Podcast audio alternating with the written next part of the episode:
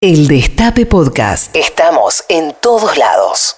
Arranquemos, arranquemos con lo audiovisual. Eh, es una semana en la cual no, no ha habido demasiados estrenos eh, de relevancia, por lo menos en las salas cinematográficas, porque eh, venimos con el arrastre de Toy Story y nadie quiere arriesgarse a Claro. tirar algo que valga la pena y ser eh, aplastado por ahí. ¿no? Hay una comedia, comedia romántica nacional que se llama No soy tu mami de Marcos Carnevale, lo ubican a Marcos Carnevale, el, el- el director de, de Elsa y Fred, de Almejas y Mejillones, eh, de Corazón de León.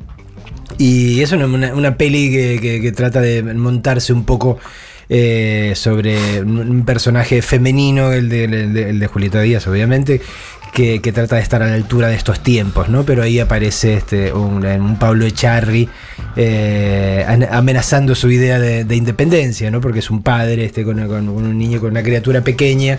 Pero bueno, en la comedia de Marcos Carnevale. Este, ne- obviamente Julieta Díaz y, y Pablo Echarri saben hacer muy bien este, lo que hacen, pero, pero bueno, cuando digo una comedia de Marcos Carnevale ya todos saben hasta dónde podemos llegar, eso está clarísimo. Eh, si no vieron Toy Story 4, Todavía no. Todavía no, todavía no. ¿Vamos? Eh, sí. Ahora la salida. sí, acá el Tano se engancha también. Pero vamos sin niñes.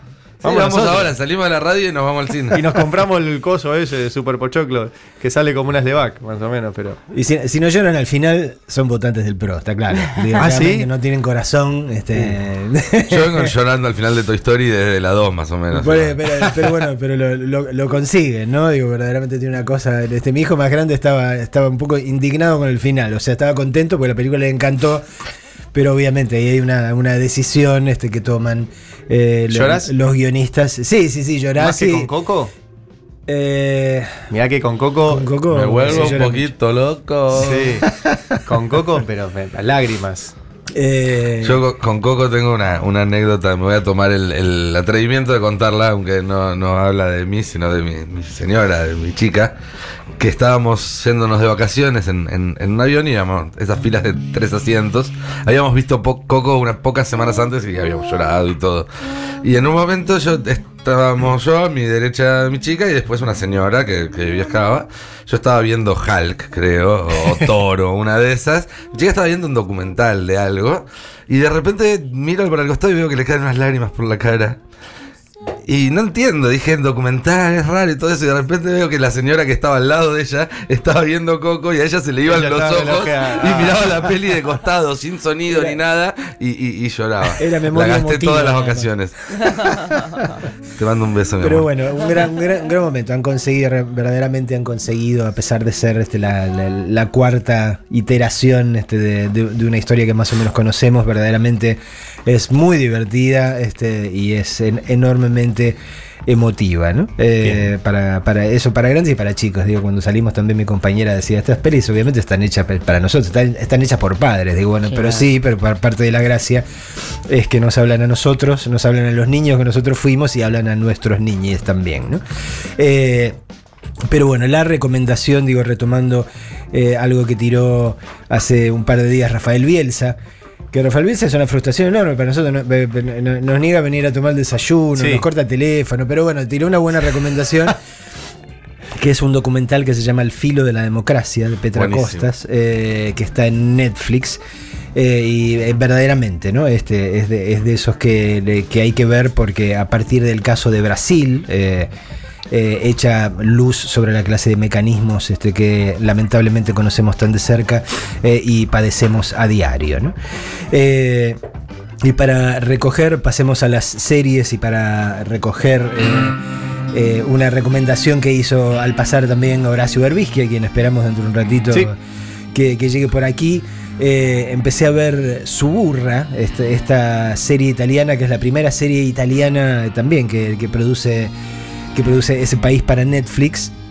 Es una típica, por un lado una típica serie de mafias este, italianas, pero está muy, pero muy bien hecha. Digo, ya hay dos temporadas ahí eh, y verdaderamente es de esas que no, no puedes parar de ver. ¿no? Hice lo mismo, la empecé a ver. A ver, empezaste a ver. Sí. Este, y es, es- es una cosa.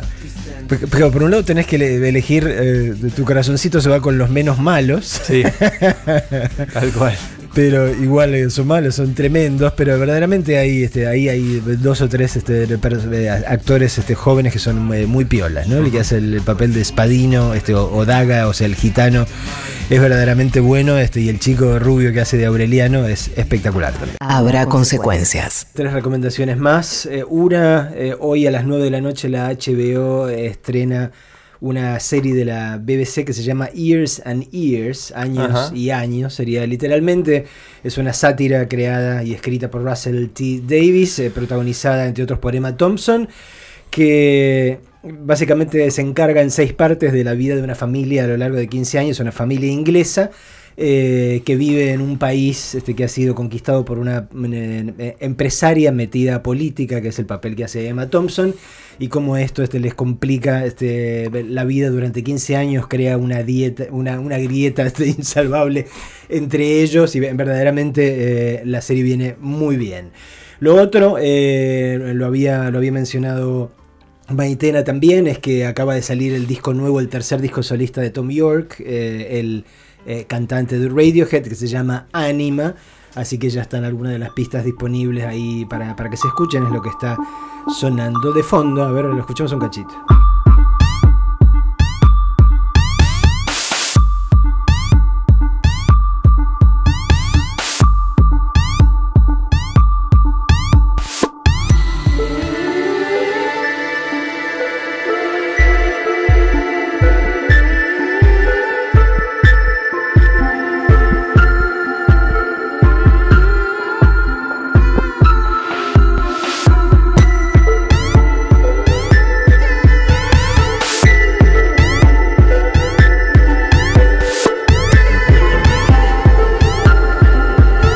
Tom York, el cantante de Radiohead, eh, en su tercer disco solista que se llama Anima. Este es el tema que se llama Not the News, no, Ujú. no las noticias, este, literalmente. Y la última recomendación, ya que se confirmó esta semana que viene al FILBA, al Festival Literario de aquí de Buenos Aires, la genia de Lori Moore, eh, que busquen alguno de sus libros.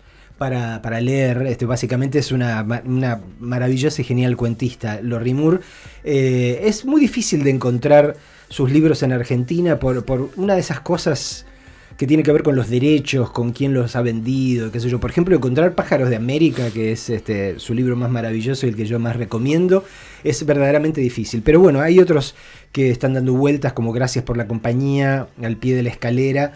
eh, que, que son fáciles de, relativamente fáciles de conseguir y se está reeditando ahora quien se hará cargo del Hospital de Ranas, uno de sus primeros libros. Una eh, cuentista maravillosa, este, con, eh, nada, con un corazón este, grande este, como una casa y con un sentido del humor este, eh, ácido que verdaderamente ha- hace que hasta las situaciones terribles que, que describe se vuelvan tolerables. Lori Moore, eh, la autora de Gracias por la compañía, de quien se hará cargo del Hospital de Ranas, entre otros, y de Pájaros de América.